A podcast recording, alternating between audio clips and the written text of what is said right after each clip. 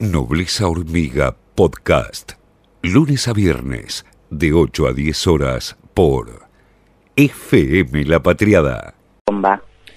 Eh, ahora hay, hay, hay un tema, y no que es el hecho de que, bueno, la, la Corte Suprema destaca la autonomía de la Ciudad de Buenos Aires, eh, dice que la reta es el que tiene que definir la- las pautas sanitarias, básicamente está diciendo eso, ¿no? En este caso eh, concreto. Pero vemos al gobierno de la Ciudad de Buenos Aires y no, no ha tomado esfuerzos, no ha hecho esfuerzos para bajar la cantidad de contagios eh, que hay en la ciudad, que es una de las jurisdicciones con mayor incidencia, y, a partir de, de acá no funciona como, como epicentro distribuyendo la, la enfermedad para todo el resto de las provincias.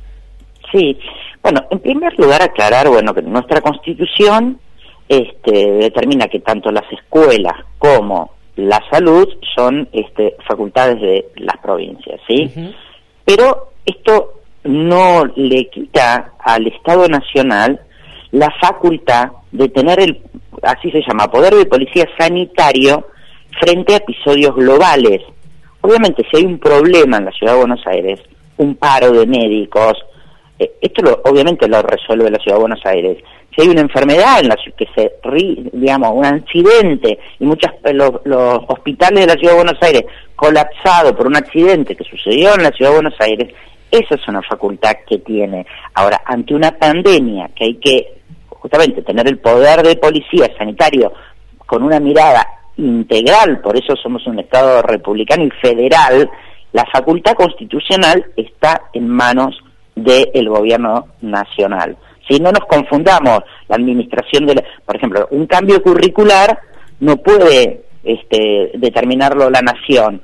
¿no? Ante eh, las escuelas de la ciudad, pero sí cerrar las escuelas ante una emergencia sanitaria.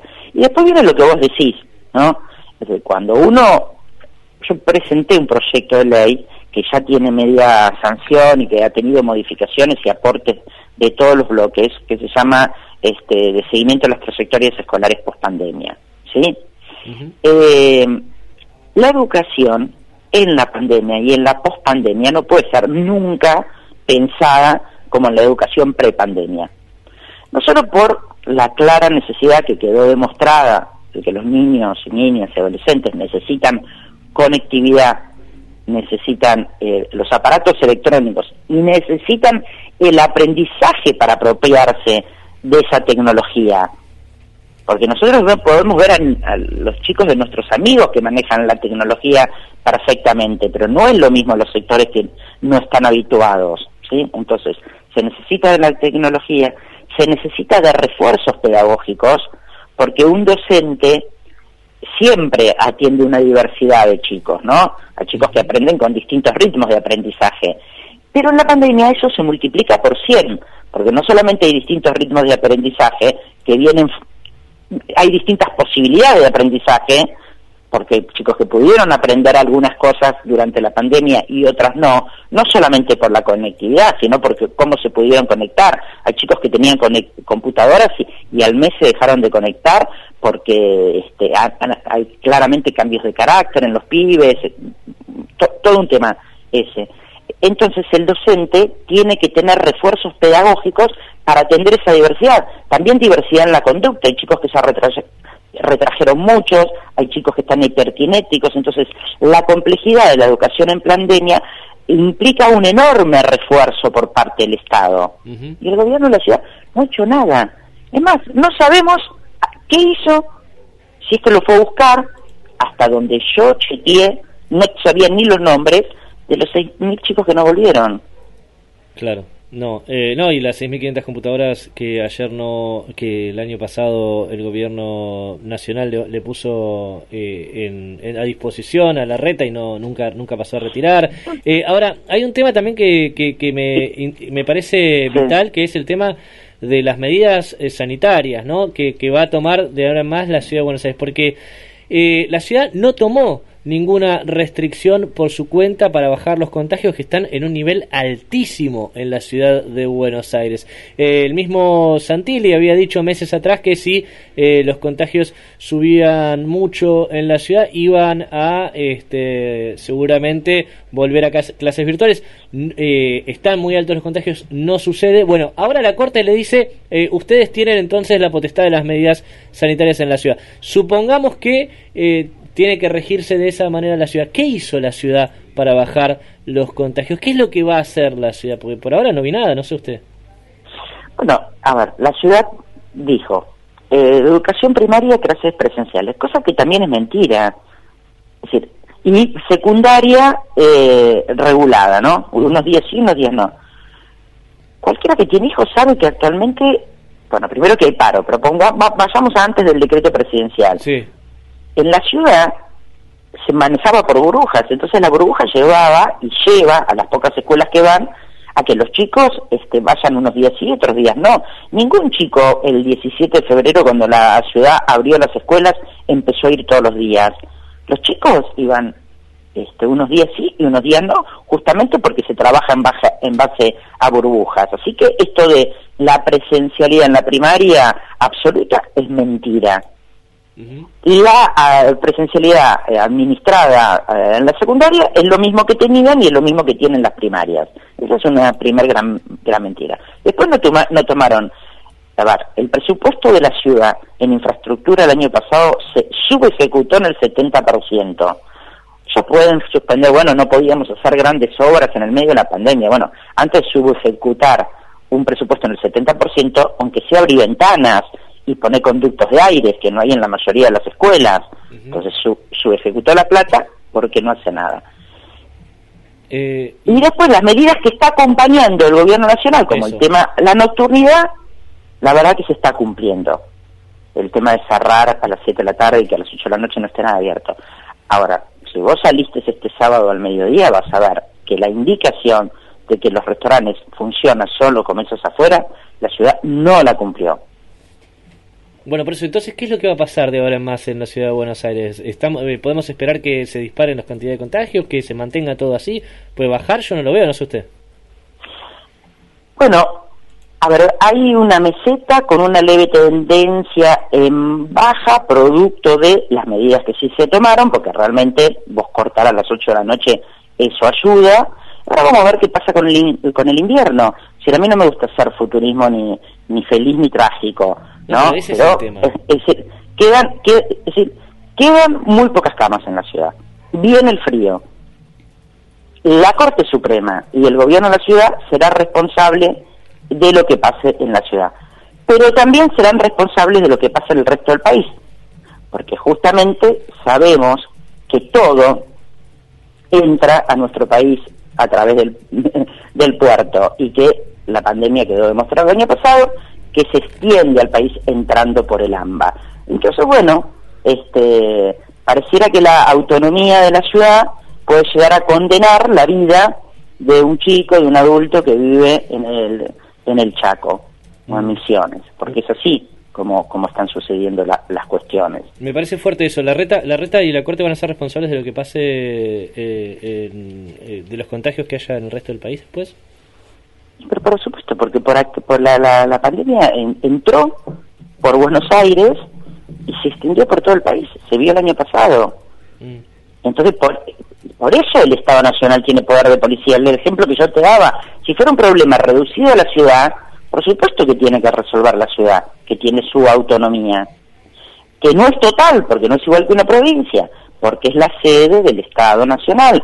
Por eso existe la famosa ley Cafiero, que son facultades que se reservan a la nación frente a un territorio que es la capital de la República. Digo, es este, yo soy psicólogo, imagínense, pero esto es este de formación ciudadana uno. ¿Y qué, qué, qué, qué, puede llegar a pasar con las pocas camas que hay en la ciudad de Buenos Aires también, no? Porque tampoco se ven muchas medidas eh, para, para aumentarlas ni tampoco para apoyar al personal de salud que ya está cansado también.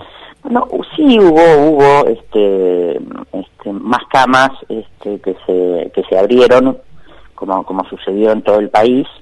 El personal de salud, bueno, en la ciudad de Buenos Aires los enfermeros no están en el, escalafón del personal de salud, ya partimos de, esa loca base, es decir, la misma fuerza política que cerró y bajó a Secretaría el Ministerio de Salud, no considera, si vos mirás, no viene un extraterrestre y mira este, y lee los papeles en la ciudad y dice, eh, los enfermeros mm, no, no tienen nada que ver con la salud, porque están en, el, están en otro escalafón. ¿Todo para qué? Para pagarles bajo sueldo, por supuesto. Sí. Sí, sí, sí, sí. sí. Eh, Mara, Lautaro Fernández Mayán le quiere hacer una pregunta. Eh, ¿Qué tal?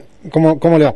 Eh, le quería preguntar por el tema de la ley de cannabis medicinales, ya que estamos hablando de salud y, sacando un poco de lado el, tema coronavirus para, para, cambiar el tema un poquito. Eh, ¿cuán, ¿Cuán importante cree que es usted el, tema del cannabis para, para la salud pública? Y bueno, además que abre una industria totalmente nueva para el país.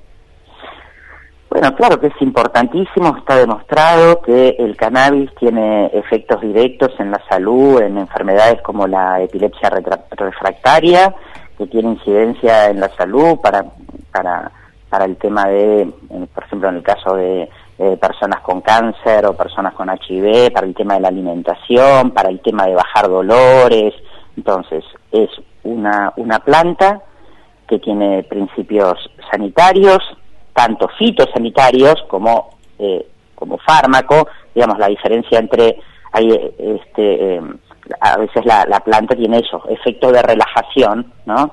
que no es lo mismo que una, una acción directa sobre una epilepsia refractaria, pero que tiene efectos sanitarios, a veces como medicina, a veces como fitosanitario. Y, es, y a la vez es una importantísima industria en Argentina. Yo particularmente soy acompañé la ley de cannabis medicinal, pero a la vez soy autora de la ley de cáñamo industrial, porque el cannabis no solamente sirve como elemento medicinal, que Argentina tiene una ley de cannabis medicinal, pero no permite el desarrollo industrial, sino permite el desarrollo solo a través de los estados. Y ahora lo que estamos trabajando es una ley para que crezca la industria del cannabis medicinal y del cáñamo, mm. con la idea fundamentalmente que la, la, agricultura familiar y las pymes desarrollen esta industria. En el caso del cannabis medicinal, que es el más conocido, todos lo sabemos, y yo presenté una ley de cáñamo industrial, el cáñamo es una variedad del cannabis que produce bajo contenido de THC. Por lo tanto, no tiene principio psicoactivo. Por lo tanto, desde el año 61 que está fuera del control de drogas de la primera convención de drogas de Estados Unidos. La dictadura militar, la, la última nuestra, metió todo, a diferencia de lo que hizo la primera convención de drogas, metió toda la variedad de cannabis entre las prohibidas, inclusive la variedad del cannabis que tiene bajo contenido de THC y que por más que te fumes una tonelada no te produce ningún, ningún efecto porque eso te digo no tiene el principio psicoactivo.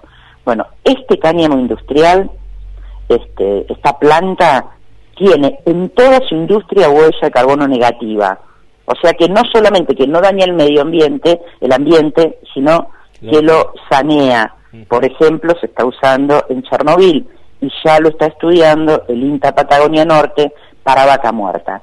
Y tiene potencial industrial no solamente el que todos conocemos que son las telas, que es el que se usaba en el siglo pasado, las velas, las sogas, la ropa, sino, por ejemplo, en el mundo se hacen autopartes con este, la planta del cannabis, porque puede suplantar al, al plástico, porque se pueden hacer filtros, eh, bueno, sirve para la construcción porque se hacen ladrillos con un alto componente aislante y después en la industria alimentaria es muy importante porque el, el aceite de la semilla del cáñamo rico en omega 3, 6 y 9 que no produce colesterol. Después es rico en aminoácidos, se pueden hacer suplementos dietarios para personas este, con problemas de desnutrición en países que padecen la desnutrición, como por ejemplo en el norte argentino, o este, para personas mayores. Después, bueno, obviamente saborizantes para este, bebidas, son un montón de, biocombustibles. Bueno, yo tengo anteojos de, el marco de, uno de mis anteojos es de cáñamo, porque reemplaza el plástico. Son un montón de usos que la verdad ninguno de nosotros tenía la menor idea que, existían y la verdad, bueno, no, nos pone muy contento que se pueda, eh, que se intente eh, e, explorar sobre esa industria que también fue muy censurada injustamente. Legisladora, le agradecemos mucho por esta nota. Bueno, les mando un abrazo y extraño mucho ir a, cenar por ahí. Muchas, muchas gracias, un abrazo grande. ¿eh? hasta luego. Nobleza Hormiga Podcast lunes a viernes de 8 a 10 horas por FM La Patriada